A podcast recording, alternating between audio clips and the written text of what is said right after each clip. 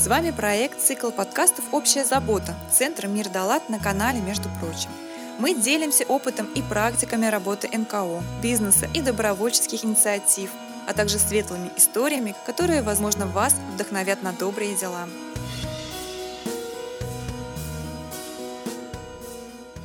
Здравствуйте, с вами Евгения Троицкая, и вы слушаете подкаст «Между прочим».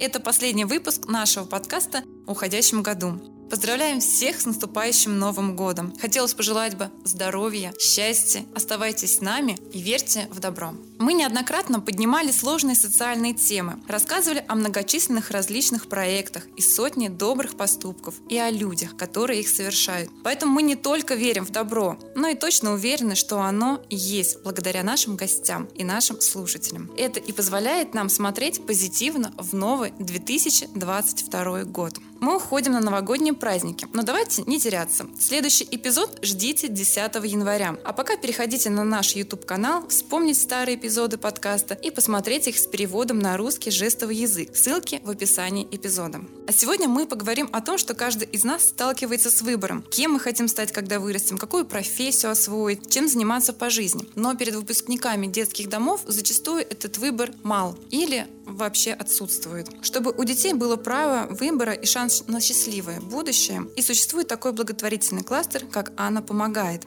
И сегодня у нас в гостях специалист по работе с партнерами Ирина Шауфлер.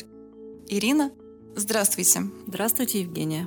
Для тех, кто не слушал наш второй подкаст про добро ар, почему ваш проект все-таки называется «Анна помогает»? Анна помогает – это проект церкви Анны Кирхи, в девятнадцатом году наши вдохновители, наши руководители Олег Бележенко, Игорь Павлов, они пришли на совет в церковь, в лютеранскую церковь Анны Кирхи, та, что находится по Кирочной 8, с предложением организовать некое пространство, где будет благотворительный класс Анна помогает. На тот момент, в 2019 году, они не понимали, зачем они это делают. Они просто хотели сделать некую локацию, куда можно будет прийти с какой-то со своей проблемой. Вот, по большому счету, это как бы все, что они в 2019 году думали и какого-то понимания, будут это выпускники, или это будут бездомные, или это будут люди с ограниченными возможностями. Такого понимания не было. Но был проект благотворительного кластера «Анна помогает». Есть определение лиан-технологии, когда у вас есть ресурсы, но как вы будете их использовать, не очень понятно. Но ребята амбициозные, молодые,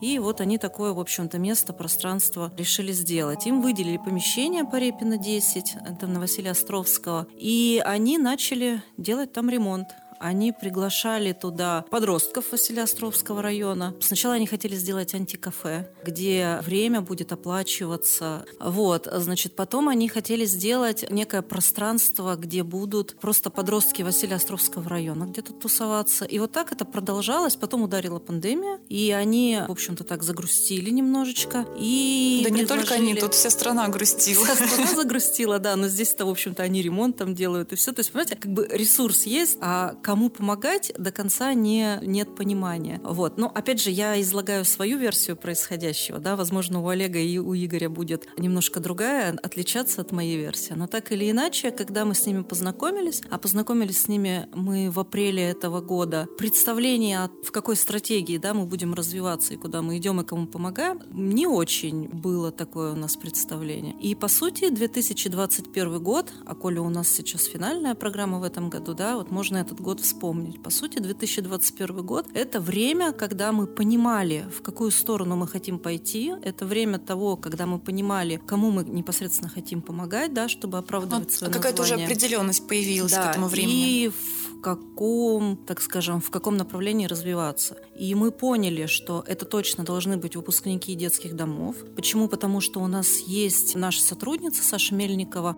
она сама в прошлом воспитанница детского дома, и она, в общем-то, и стала, так скажем, драйвером вот этих изменений. Она начала рассказывать о том, что с ней происходило после того, как она выпустилась из детского дома. Она рассказывала о том, что когда ей там чуть старше 18 было, ей сказали, Саша, вам пора освободить место в учреждении. И она рассказывала о том, как я, говорит, стояла с вещами на улице и думала, куда же мне пойти, и пошла в тот момент в другую благотворительную организацию «Пристань», и там сколько-то месяцев провела и тоже потом, в общем-то, уехала жить к своей подружке домой.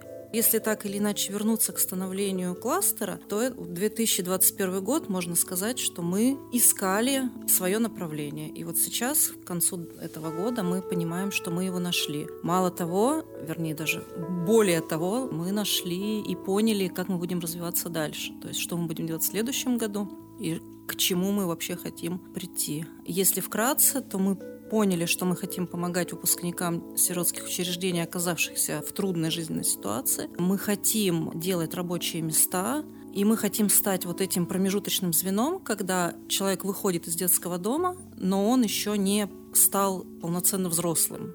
То есть он еще не самостоятельный человек. Мы хотим вот это с 18 до 23-25 лет помочь ему Взять стать, опеку своего да, рода. стать самостоятельным. Свою категорию мы в конце концов нашли. Ну да, об этом, кстати, редко кто задумывается, но выпускники детских домов на самом деле не социализированы. И у нас был выпуск до этого, где приходили представители проекта «Право выбора», и они говорили да. о том, что дети даже не знают, как оплатить счета, например. То есть они не сталкиваются со взрослой жизнью, и всегда за них кто-то что-то решал и помогал. И такие вот моменты очень важны, потому что направление в жизни ориентиром никто не дает. Даже вот банально какие-то бытовые вещи делать. Но это действительно проблема, когда они не понимают, что суп варится в кастрюле, а не течет из крана, когда они не понимают, что за бытовые услуги за свет за воду нужно платить. Мало того, они не понимают, что на работу нужно ходить каждый день. Да? И вот, допустим, у нас есть парень, он впервые сходил сам самостоятельно в магазин. То есть он до этого не знал, что в магазин нужно идти, продукты нужно покупать, за собой нужно убирать. Да, мы с таким работаем. К сожалению, это так. А как конкретно вы работаете вот э, в данном направлении? Вы объясняете то, что нужно себя обеспечивать, ходить в магазин, выбрасывать мусор ежедневно? Вы знаете, мы объясняем, конечно. У нас есть программа, она называется «Социальный патронат», но я бы хотела рассказать, наверное, немножко о другом. Большая проблема, с которой мы столкнулись, это непосредственно как завести человека в кластер. То есть вот... Заинтересовать. Заинтересовать, да. То есть мы можем сколько угодно говорить, что мы вас социализируем, научим ходить в магазин, да, научим там ходить на работу. Но самое интересное интересно, что ребята, выпускники, они так в незнакомое место, они не приходят. И сколько бы мы угодно не рассказывали, очень мало идет людей, которые сознательно приходят и говорят, я хочу встать к вам на социальный патронат. Поэтому мы сейчас придумали следующую, так скажем, я ее называю воронка входа в наши программы. Мы придумали следующее. Мы решили, что наш курс бариста, а у нас есть курс бариста, где ребята получают, по сути, профессию и могут выйти за бар, варить кофе, общаться с клиентами и зарабатывать деньги. То есть наш курс бариста, он является некой воронкой входа. Мы продвигаем непосредственно курс, говоря о том, что мы вас научим. Если нужно, мы вас поставим за бар. Если нужно, мы вам будем платить зарплату. Но вот этот курс бариста, это является некой воронкой. То есть люди приходят, у нас вот сейчас последняя пятая группа, последняя в этом году, и сюда на нее записалось уже 10 человек, и уже во время обучения мы их непосредственно отслеживаем, тестируем, интервью проводит социальный работник и предлагаем заключить договор на социальный патронат. И вот в рамках социального патроната уже с ними работает социальный работник, работают наставники, проводятся различные занятия, занятия фотографии, проводятся занятия в разных мастерских, и в рамках этого социального патроната происходит социализация. И я вам скажу, что изменения колоссальные. Вот настолько видно изменения, какой человек пришел к нам и каким он становится вот сейчас постепенно. У нас не очень много опыта, всего лишь год, но мы уже видим, как это здорово работает, вот эта модель. А как о вас узнают выпускники? Вот как они к вам приходят, каким путем? Вот это и была на самом деле проблема. То есть, по первости, Саша Мельникова звала своих знакомых, своих друзей. И мы сами внутри кластера очень сложно разбирались, в какой момент мы их выводим за бар. Ну, потому что, чтобы вы понимали, Репина 10 – это адрес, он находится в переулке, там очень небольшая проходимость. И чтобы сделать выручку хотя и платить им, ребятам, хотя бы там по 10, по 12 тысяч рублей, мы должны обеспечивать постоянно поток клиентов. Такого потока у нас нет. И встал вопрос, а кого же мы ставим за бар и платим деньги, а кого мы ставим за бар и не платим деньги? Вот, вот этот вопрос дал импульс к тому, чтобы начать распределять. Все-таки мы ставим за бар тех, кто находится на социальном социальном патронате. А те, кто отказываются заключать договор на социальный патронат, значит, они могут обеспечивать себя самостоятельно. И, соответственно, мы можем их пустить не за бар, но на стажировку в кофейню. Все-таки за бар мы ставим тех, у кого есть санитарные книжки, и мы их тоже делаем, санитарные книжки. Но так или иначе пустить на стажировку в кофейню мы можем тогда в рамках обучающего курса. Но если он не на социальном патронате, понимаете? Если он не на социальном патронате, значит, он может только проходить бесплатную стажировку, общаться с клиентами, встречать их, выполнять какую-то такую простую очень работу. Кстати, искать работу мы тоже им помогаем. Вот я об этом хотела спросить. То есть у вас есть несколько курсов, насколько мне известно, и вы помогаете их пристраивать вот по барам, может быть, какие-то там еще заведения? Ну, я бы так не сказала, что мы прям их помогаем пристраивать. Нет, у нас нет такой задачи. У нас есть задача, как бы вам проще объяснить. Вот смотрите, если человеку требуется помощь, о том, что ему требуется помощь, мы узнаем в рамках курса бариста. Вот пока он учится, а это 8 занятий, 8 встреч, наставники видят, кому требуется реально помощь, кому не требуется. Если человеку помощь требуется, мы заключаем с ним договор на социальный патронат. В рамках этого договора мы ему покупаем проездной, мы ему делаем санитарную книжку, мы составляем маршрут социализации до конкретно необходимой для него цели и помогаем ему эту цель достигнуть. Если ему требуется деньги, да, у него долг по ЖКХ, у него долг, там, допустим, по кредиту, тогда мы его можем поставить за бар, и он будет эти деньги зарабатывать для того, чтобы иметь возможность рассчитаться со своими долгами. Но если в рамках маршрута социализации, вернее не так, если он не хочет вставать на социальный патронат, значит у него по большому счету все в порядке. Он может у нас закончить курсы бариста и дальше пойти в самостоятельное плавание. Понимаете? Ну, более, более-менее становится да. понятно, да. И вот к этой модели я хочу обратить внимание. Мы в конце концов пришли вот к концу этого года. И я вам больше скажу, это вот все то, что я сейчас рассказываю, это не родилось за один день. С детскими домами вы не работаете? Нет, мы в этом году заключили, факти... по-моему, с шестью детскими домами заключили соглашение, и из детских домов к нам уже даже посылают ребят с рекомендацией, что вот здесь сходи, там ванна помогает, тебе помогут. Но опять же, я еще раз вернусь к тому, что их-то посылают, но не все доходят. Мотивация стать бариста, она гораздо лучше, чем мотивация встать на социальный патронат. Вот можете смеяться, можете нет, но это так. Они не хотят вставать на социальный патронат, они говорят, у нас все в порядке, но при этом они очень хотят получить профессию профессию бариста. И вообще бариста это некий такой флер или какой-то налет таинственности, какой-то романтики. Я бариста. Они, кстати, даже не задумываются над тем, что это знание технологических карт, знание особенностей кофе, знание каких-то сложных Но это процессов. наверное. Это не углублено, это в принципе то, что мы проходим в рамках вот этих восьми занятий. То есть об этом они не думают. И очень часто бывает так, что они приходят на первое занятие, понимают, какой объем путь информации. им предстоит, да, какой объем информации, они ну, уходят. И так тоже бывает, то есть не остаются.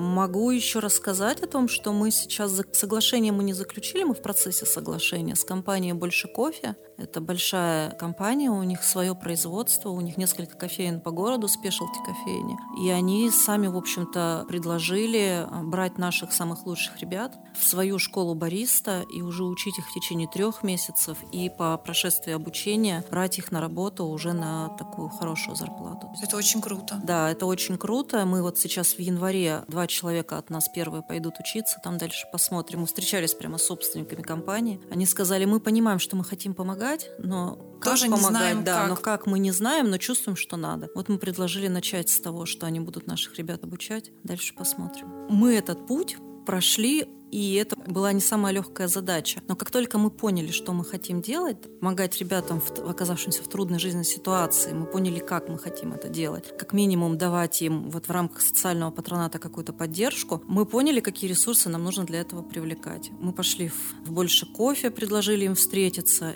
и они, да, согласились. Я писала письмо в интернет-компанию, в рекламные компании. Написала, по-моему, штук 30 компаний написала с просьбой а просто письма в холодную рассылала с просьбой помочь нам в продвижении нашего благотворительного кластера. И написала, и думаю, ну, никто мне не отвечает. Через две недели мне приходит письмо, Ирина, здравствуйте, вот мы такая-то компания, мы готовы вам помочь. Я говорю, ну, здравствуйте, давайте, раз давайте готовы, поговорим. давайте поговорим. Да, и мы начинаем встречаться с их менеджером. Она говорит, мы вам рекламную кампанию не можем сделать, но мы готовы ваших ребят обучать, а у нас есть тоже школа и обучение у нас там стоит каких-то бешеных денег, мы готовы их обучать на специалистов по продвижению, SMM-специалисты, копирайтеры, таргетологи. И самые лучшие, кто пройдет обучение, мы готовы им давать работу. Тем более это сейчас популярно. Да, но здесь есть большой, большая проблема в том, что мы сразу готовы принять ребят, которые умеют работать с большими данными, умеют работать с Excel. Наши ребята с Excel работать не умеют.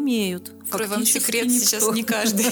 Нет, это уже более-менее популяризировано становится, но тем не менее даже в офис, когда устраиваешься, не да. каждый может работать с Excel. Вот, и мы сейчас вот на следующий год мы планируем все-таки сделать какой-то такой же опять входной какой-то курс, посмотреть, отобрать ребят, кому интересна эта специальность, и с той организацией заключить, опять же, соглашение на сотрудничество. Когда с этим не сталкиваешься, ты не знаешь, какие есть проблемы. То есть мы с трудом могли себе представить то, что выпускники детских домов не социализированы, они вот не приспособлены к бытовой жизни элементарно. И что это реально проблема. Человек выходит из дома, и он не знает, чем заниматься, как ему жить вообще, кем работать. Это достаточно ну, у них, ну, у них на самом деле сложно. проблемы не только в том, что они не социализированы. Вот та же наша прекрасная Саша, которая работает у нас, которая является нашим штатным сотрудником и которая получает деньги, она живет в своей своей квартире, у них хороший круг общения. Там есть еще проблемы я не знаю, сложно сказать, не психологические. Ну, вот ей постоянно кажется, я вот ей всегда говорю, Саша, мы тебя очень любим, мы тебя очень уважаем, ты нужный человек для нашего кластера. Но ей всегда кажется, что и про нее забывают, ей всегда кажется, что она не нужна, ей всегда, она, и она искренне расстраивается, потому что вот этот момент нужности, ценности, она его не чувствует. Я, мы, мы постоянно говорим, что Саша, ты ценный кадр, если мы тебя лишний раз не похвалили, это не значит, что мы тебя не ценим. Тем более она, в принципе, она же задала вам направление она задала вашей направление, деятельности. Да она наш талисман, по большому счету. Еще у нас есть очень хороший парень, который к нам пришел, но он чуть постарше. Мы все-таки хотим работать с категорией до 25 лет, и мы для себя вот эту как бы возрастную границу определили. Есть у нас парень постарше Сергей. Его, знаете, его очень сильно расстраивает вообще все. Вот он к нам пришел, если на него вдруг как-то ты не косо посмотрел, он может уйти, расстроиться и не выходить, например. И вот сейчас за полгода мы видим такой колоссальный прогресс. Он даже научился у нас выходить выходить из конфликтов. То есть если он вдруг с кем-то, ну, это сложно сказать из конфликтов, там, да, из каких-то глобальных ну, каких-то, но каких-то таких перепалов, да. да, разговоров. Если раньше он уходил, прятался, и все, его не было видно, то сейчас, у нас был не так давно, такой жесткий разговор с э, управляющим, и Сергей не то что вышел, он вернулся, он понял, что он не прав. Они спокойно поговорили, и он вышел в этот же день к клиентам и спокойно разговаривал. Это огромный прогресс с тем, что было раньше и что происходит сейчас. То есть я считаю, что мы делаем очень большое дело, но делаем его методом проб, ошибок, спотыкаясь, но идем Дорогу осилит идущий. Да, вот только что хотела сказать, это глобальная фраза, которая, мне кажется, руководит и лозунгом всех, кто идет своим путем. Вы вот начали рассказывать про этого молодого человека, который делает какую-то работу над собой, и у него рост заметен. Как э, обстоят дела с другими учениками? Виден ли результат? Слушайте, ну у нас есть Ефим, вот это прям тоже наш талисман, очень замечательный парень. Он пришел в кластер, он выпускник детского дома, у него большие были сложности с получением жилья, со снятием опеки родителей. И вот сейчас все эти сложности он преодолел, он получил квартиру, и сейчас он вышел на работу в кофейню Анны Кирхе, то есть он сейчас работает, по сути, на двух работах. У нас и в Анны Кирхе.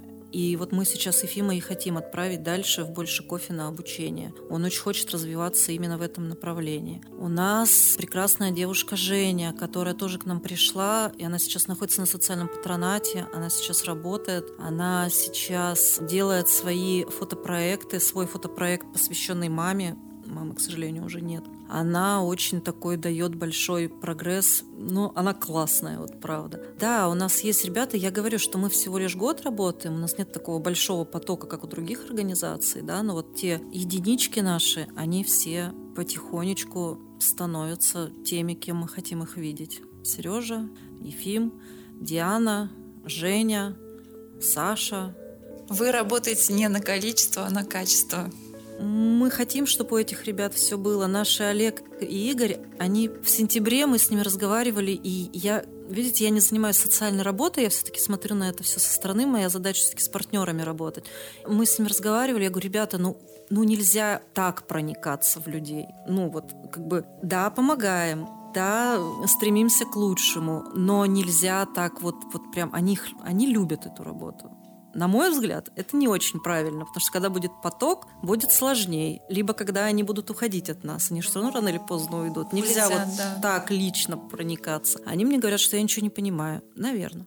Да нет, я вот сейчас смотрю на вас, и вы немножко отстранены от этой работы, я так правильно понимаю. Но все равно вы с такой теплотой и любовью говорите. Ну, я люблю кластер, да. Да, ну, Очень. у вас даже глаза горят, когда вы об этом обо всем говорите. Это же прекрасно. Ну, я люблю, во-первых. Во-вторых, мне очень нравится наша команда, мне очень нравятся ребята. Настрой наш нравится. Мне нравится то, что мы наконец-то поняли, что мы хотим сделать дальше. И планов у нас громадье. Сейчас Олег работает над тем, чтобы открыть вторую кофейню на Конюшиной. Сейчас мы хотим делать еще одно помещение, и там будет некий социальный центр, где мы будем делать разные локации для ребят. Мы хотим все-таки пройти и пригласить сейчас специалистов для того, чтобы нашу команду обучили. Прямо вот хороших крепких таких людей, которые работают с сиротами много лет. Сейчас написали грантовую заявку фонд Потанина. Надеемся, что нам ее одобрят. И хотим, чтобы нашу команду обучили особенностям работы с выпускниками потому что мы, я еще раз говорю, мы все вот так вот. Шаг правильно, два неправильно. Ну, надеюсь, что да, все будет. То есть планов много. Планов много. А какие проекты вы уже успели реализовать и какие вот пытаетесь на будущее планируете?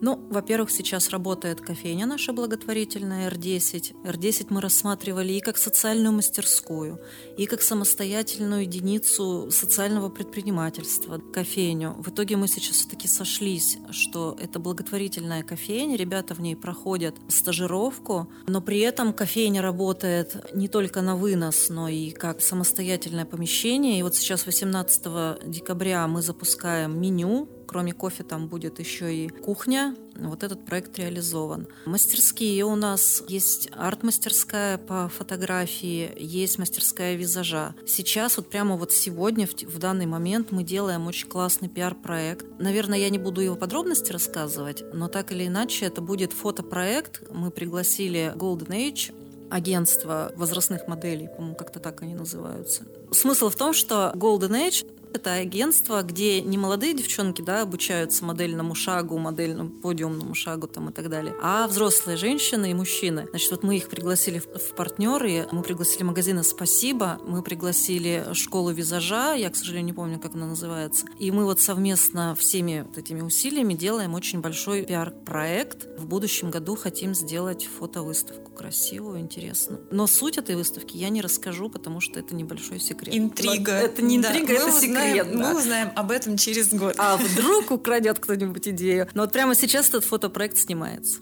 Потрясающе. Удачи да. вам в ваших начинаниях, и я думаю, что обязательно все получится. Как да. мы уже сказали, дорогу осилит идущий. Дорогу осилит идущий, да. А помимо курсов бариста, у вас есть э, еще какие-то курсы? Вот вы сказали, визажиста. У нас визаж, у нас фотография. Причем у нас фотография, у нас замечательная просто девушка работает, Оля Матвеева. Знаете, мне кажется, что если человек по-настоящему увлечен своей профессией, то он может научить других. Вот Оля Матвеева наша, она супер увлеченный человек, она увлечена фотографией, она что-то много-много лет учится, она является постоянным автором для издания «Такие дела», она публикуется в «Новой газете», и она очень сильно болеет за свое дело. Так вот, она наших ребят обучает фотосъемке, и они делают настоящие фотовыставки, фотопроекты, фотовыставки. И вот у нас в кластере каждые три месяца меняются, значит, экспозиции. И сейчас мы еще с сетью «Спасибо» договорились, они тоже будут наши фотовыставки, вернее, фотовыставки наших ребят размещать у себя.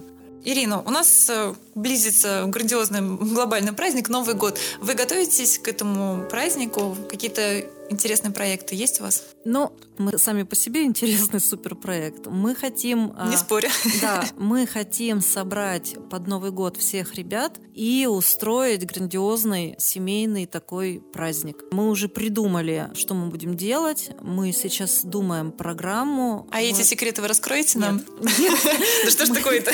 Мы хотим сделать им подарки, мы хотим устроить им стол, мы хотим, чтобы эти ребята почувствовали некий фундамент, да, некую опору под ногами, увидели, что мы их друзья, что мы для них опорная организация и что на нас можно положиться. Вот это, собственно говоря, такая большая цель этого мероприятия. Мы в одном помещении, ну, опять же, в нашей благотворительной кофейне на Репина 10, мы соберемся, все сотрудники, все наши ребята, и устроим такой грандиозный вечер. Ну и опять же, как я уже сказала, мы 18 декабря запускаем кухню, и теперь к нам можно будет приходить не только пить кофе, есть пирожные, но можно будет заказывать э, что-то серьезнее, потому что к нам приходят люди в кофейне и говорят, слушайте, у вас такой вкусный кофе, а есть что поесть? А у нас нет ничего поесть, потому что у нас меню не было. Еще что я хочу сказать, вы спросили про проекты. Ведь за каждым проектом стоит труд огромного числа, ну не огромного числа людей, но огромное количество времени. И если в прошлом году, когда мы только открыли кофейню, ребята любят вспоминать, когда выручка кофейни была 10 рублей,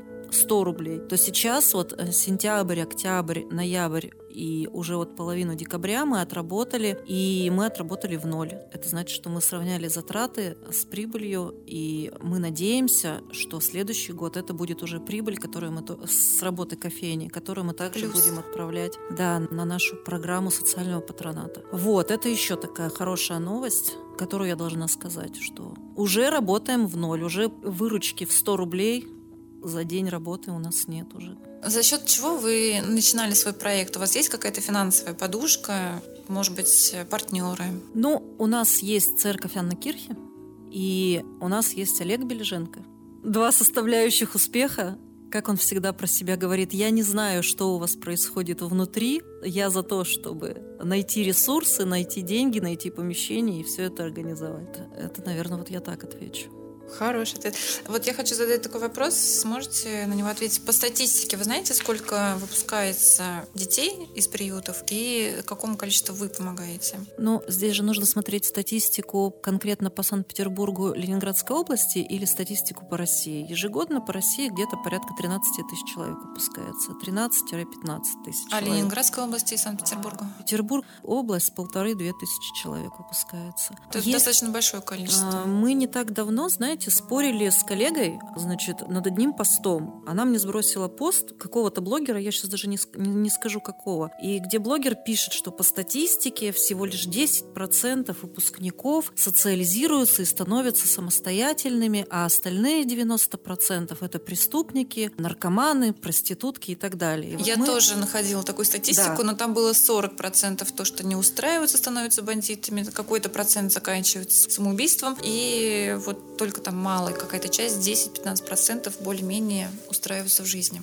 Ну вот я на это, ну, я на это очень так реагирую болезненно, потому что это такая статистика высосана из пальца, и если мы будем придерживаться этой статистики, это получается, что по большому счету мы обесцениваем труд огромного числа людей и труд государства тоже. Все-таки, на мой взгляд, а я официальной статистики так и не нашла, что происходит с людьми там в течение 5-10 лет. Я такой статистики не нашла, но все-таки 10% это как-то не соответствует действительности, потому что все-таки ну, больше людей становятся социализированными постепенно. На самом деле, кто проводит эту статистику, кто проводит опрос? Мне кажется, это просто уже годами сложившиеся стереотипы, которые вот считаются, что человек, выпустившись из детского дома, не может устроить себя в жизни. Но они действительно, они уязвимы, они уязвимы, они могут попасться, не знаю, на глаза мошенникам. Они действительно, собираясь э, в одном доме большими компаниями, они представляют угрозу для общества. Они действительно могут поступить в учебное заведение и в течение течение первого года его бросить. Тоже непонятно, что с ними происходит. Они действительно копят долги и по ЖКХ, и берут кредиты, и становятся жертвами мошенников, и не только там риэлторов, а просто мошенников. Они действительно очень находятся в такой уязвимой группе. Мало того, они же, девчонки, допустим, выходят из детского дома, находят себе пару, и первый год после детского дома беременеют. И это тоже проблема. Их никто не научил воспитывать детей, и их никто не научил предохраняться. И это начинается круг повторного сиротства, когда она рожает ребенка и отдает и сама ее, не знает, что с ним делать. Да, и отдает его снова в детский дом. И тут проблема, она очень глубокая на самом деле. И если мы не будем помогать этим людям, наверное, ничего не произойдет, мир не рухнет. Но и счастливых людей тоже будет меньше, ну хотя бы. Ну и счастливых людей будет меньше, и никто не хочет в одном подъезде с выпускниками детских домов жить. Никто же не хочет. Ведь все говорят, что не дай бог в нашем доме будет несколько этажей вот этих людей, которые имеют опыт сиротства. Они объединяются в анклавы, они объединяются в компании, они хулиганят, они пьют, они пакостят, они разрисовывают подъезд, разрушают его. В общем, здесь сложно на самом деле это все делать, кстати, Ленинградская область и Санкт-Петербург в очень в хорошем положении находятся. Если посмотреть на сайт, если быть точным, как обстоят дела с выпускниками, у нас прям картина довольно-таки позитивная. А насколько вам известно, в других вот регионах, городах есть подобные проекты? Нет, проекты, конечно, есть. Есть в Самаре очень хороший проект. Я, к сожалению, не помню сейчас, кто его сделал. Да, они сделали тренировочную квартиру, куда точ- точно так же ребята приходят. Ну, они там фактически проживают, но только не ночуют. То есть учатся готовить, учатся убирать. У них, по-моему, даже не квартира, у них частный дом, они потому что еще и огород содержат. Вот. Единственное, что они там не ночуют. Да, есть такой проект социализации. Есть в Екатеринбурге такой проект. Да нет, есть. Может быть... Вы как-то с ними поддерживаете связь? Связь? Ну, не сотрудничаете? Ну, пока Обмен нет, опытом? но хотим, так скажу я. Пока нет, но хотим. Но вот так, чтобы начинать с бариста, наверное, я не вспомню. Нет. Вот есть тренировочные квартиры, есть. Жилые программы есть, где ребята живут.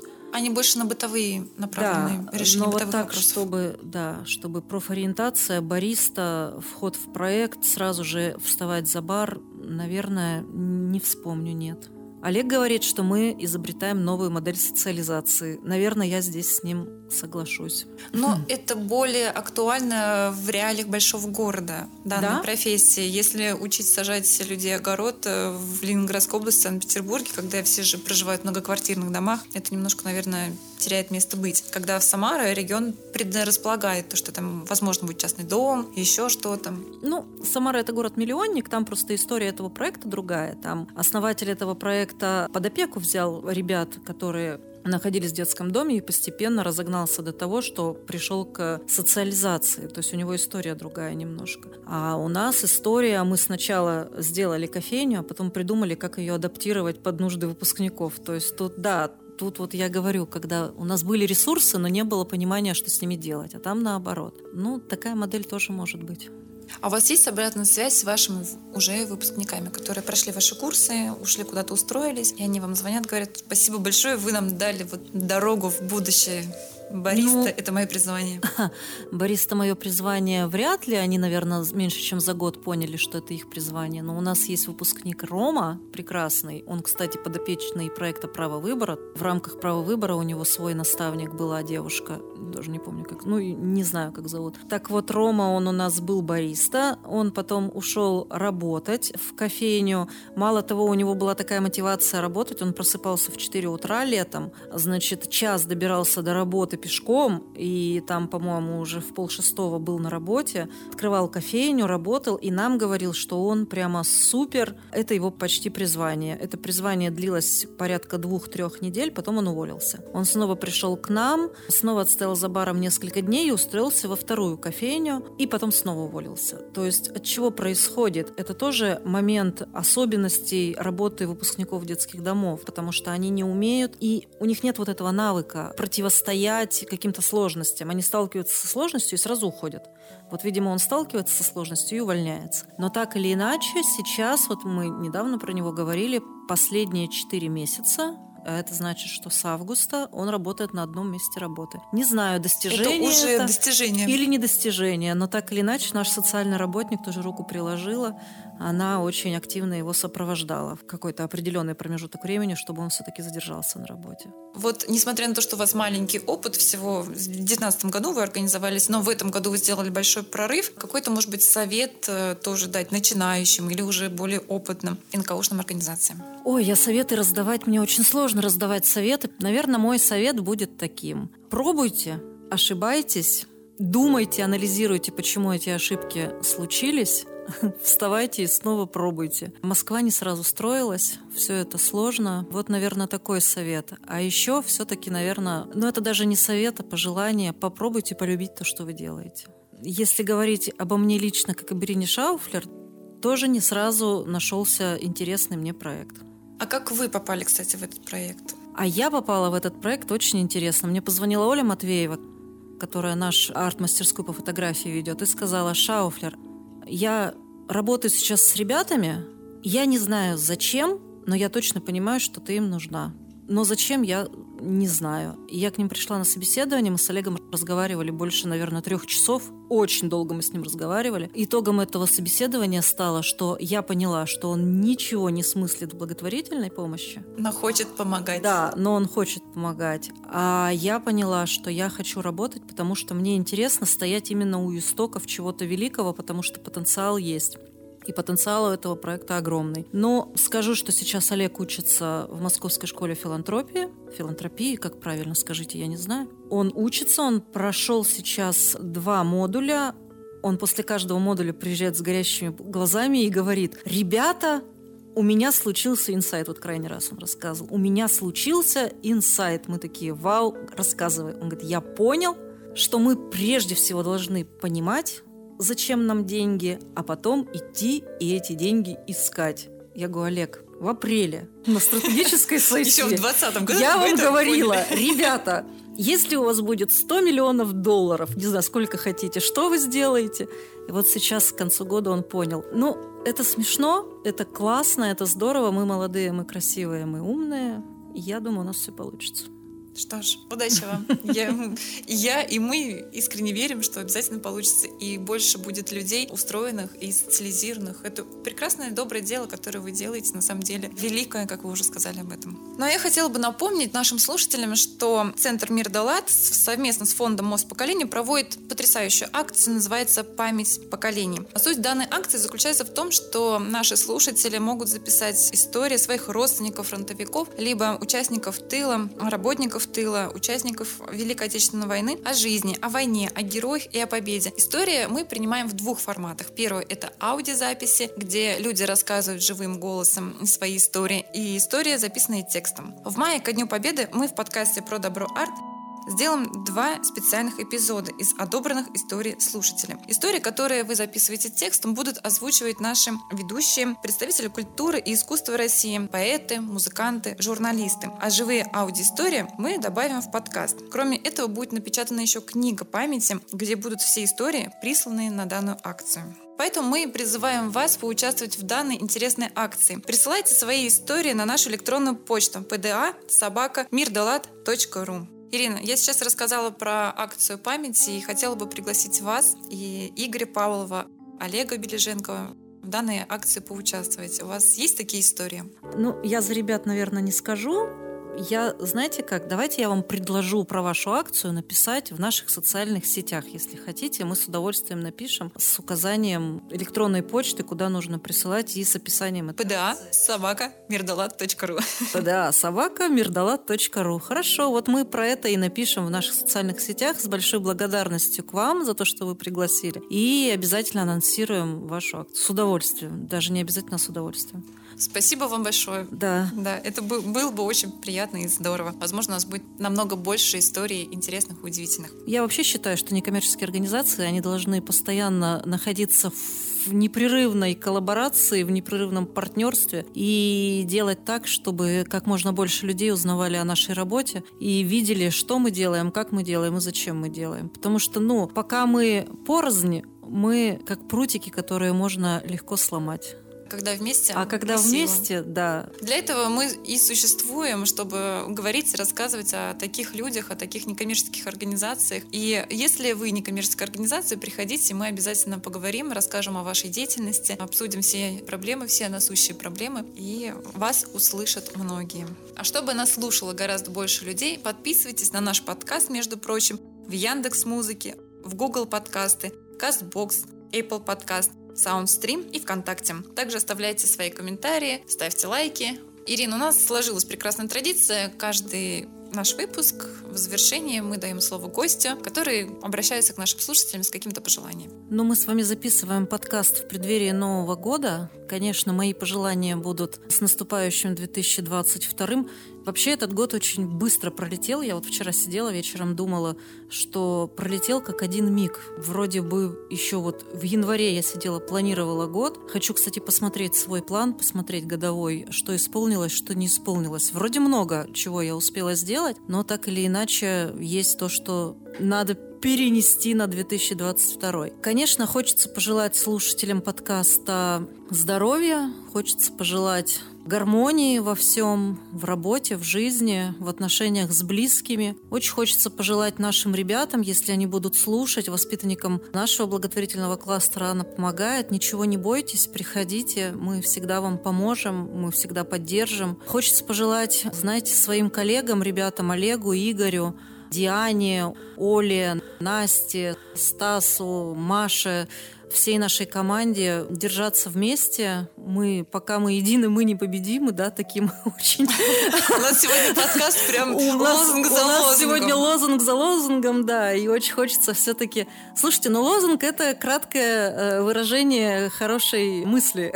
Уже такое закоренившееся. Да, хочется пожелать, конечно, чтобы мы были вместе и двигались дальше на то, чтобы помочь этим ребятам стать самостоятельными. Не знаю, новогоднее настроение какое-то. Хочется петь, плясать, веселиться, и все пусть Мы сейчас будет подкаст у нас... закончим. Да, и пусть все у нас у всех будет хорошо. И вашему подкасту процветания больше слушателей, каких-то классных планов амбициозных. Да, с наступающим Новым годом!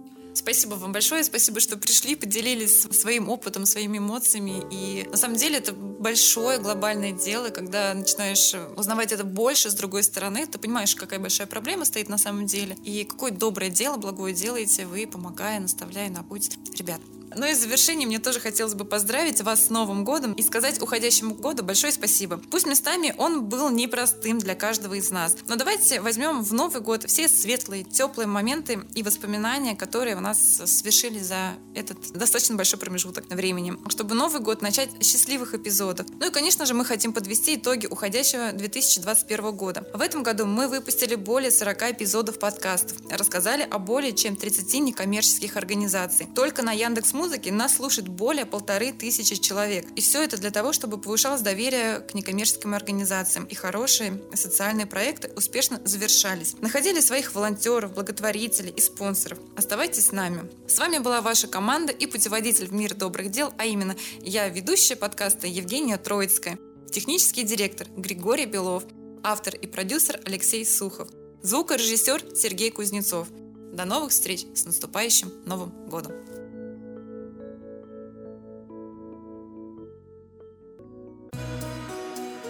Эпизод подготовлен в рамках проекта «Цикл подкастов «Общая забота», реализуемого с использованием средств президентского гранта, предоставленного Фондом президентских грантов на развитие гражданского общества.